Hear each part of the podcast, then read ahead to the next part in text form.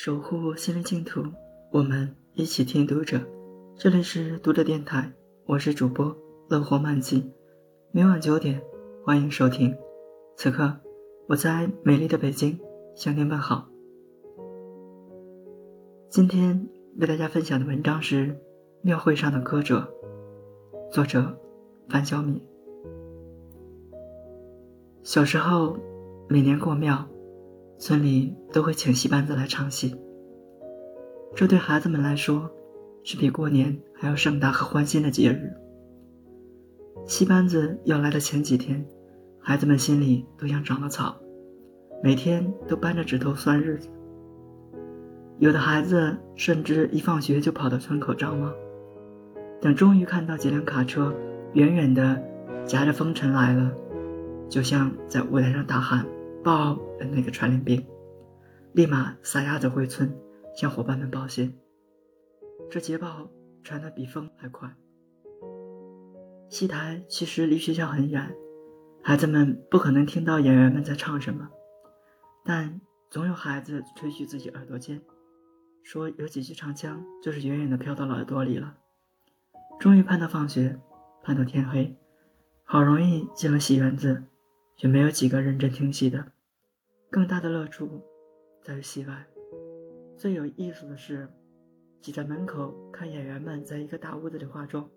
令人惊叹的不是他们把红的绿的油彩往自己脸上抹，给对方抹，而是老包原来长得好白，老夫人原来也好年轻，丫鬟竟然打了大老爷一下，那个苏三和老差役竟然拉着手。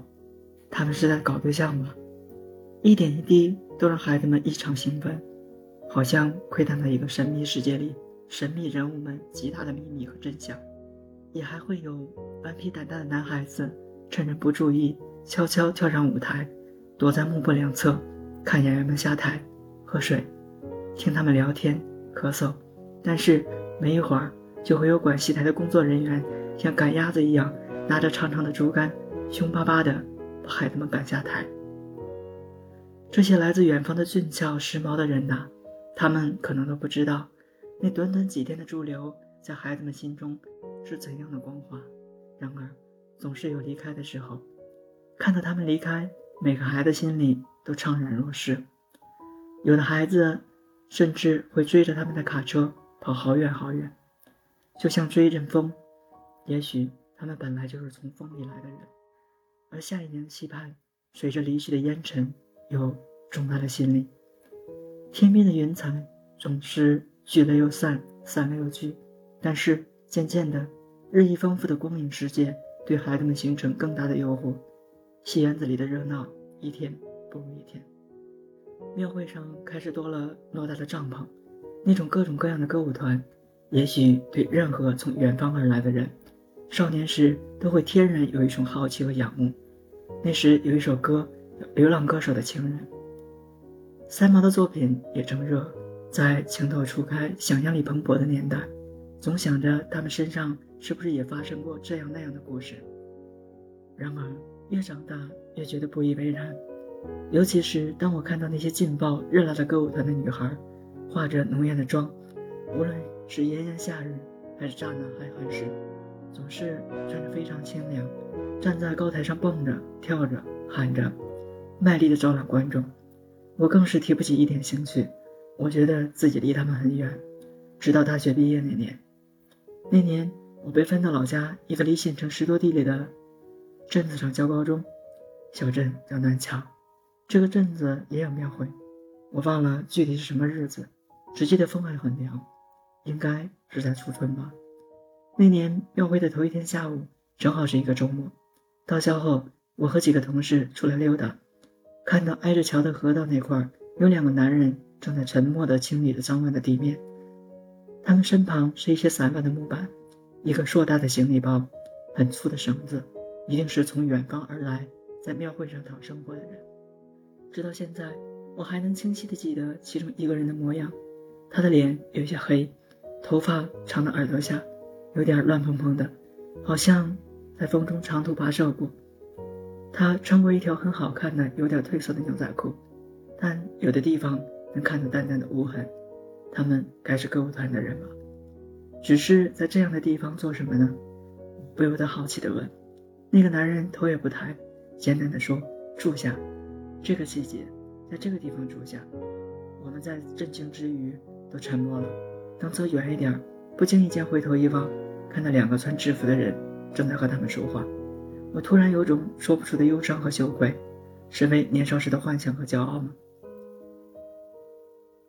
街上的嘈杂声透过围墙隐隐约约过来，歌舞团喧闹的音乐也夹杂其中。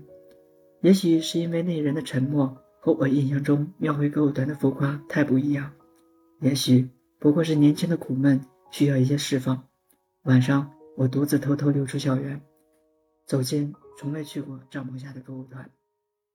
钢架支着的木板搭成简陋的舞台，舞台上铺着布，当然已经看不出什么颜色。灯箱倒是很亮。台下一些年轻人，村里的闲汉和孩子们散乱地坐在木头。砖头或者自带的马扎上，好像先是几个女孩子跳了两支热辣的舞，然后让我印象很深的是一个眉目俊朗、留一头齐秦那样长发的歌手，他唱的是那时正流行的《大海》。我的未来不是梦，我是一只小小鸟，我实在听不出和电视里华丽舞台上的歌声有什么两样，只觉得他的歌声更高亢，更清亮。像能穿透那薄薄的帐篷，直上云端。他卖力的边唱边满台子跑，每每间奏时间就会喊：“父老乡亲们，给他掌声好不好？”但每每声落，掌声稀稀拉拉，偶尔有一两声口哨声。他唱完几首歌，已是满头大汗，叫人拿瓶水，单膝跪地，直接从头上浇了下来，猛地甩甩头。闪烁的灯光下，水花四溅。他再一次大喊：“父老乡亲们，给点掌声啊！”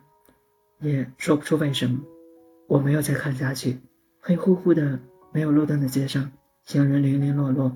到了街口，我不自觉地回头看了看那帐篷，好一会儿。它上方的夜空，星辰已是那么微弱、寥落，歌声随着冷风断断续续飘过来，只是听不太清楚唱的什么。有一句话。忘了是在哪里看到的，突然重重的涌上心头，四比喧嚣声的冷寂着，我憋得有点发酸，却又觉得自己似乎有点矫情。第二天，我好像没有再听到歌舞团的音乐声。几年后，我离开了那个镇子，从此再也没有见过那些庙会上的歌者。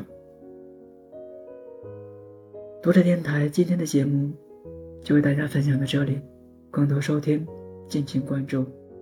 晚安，好吗？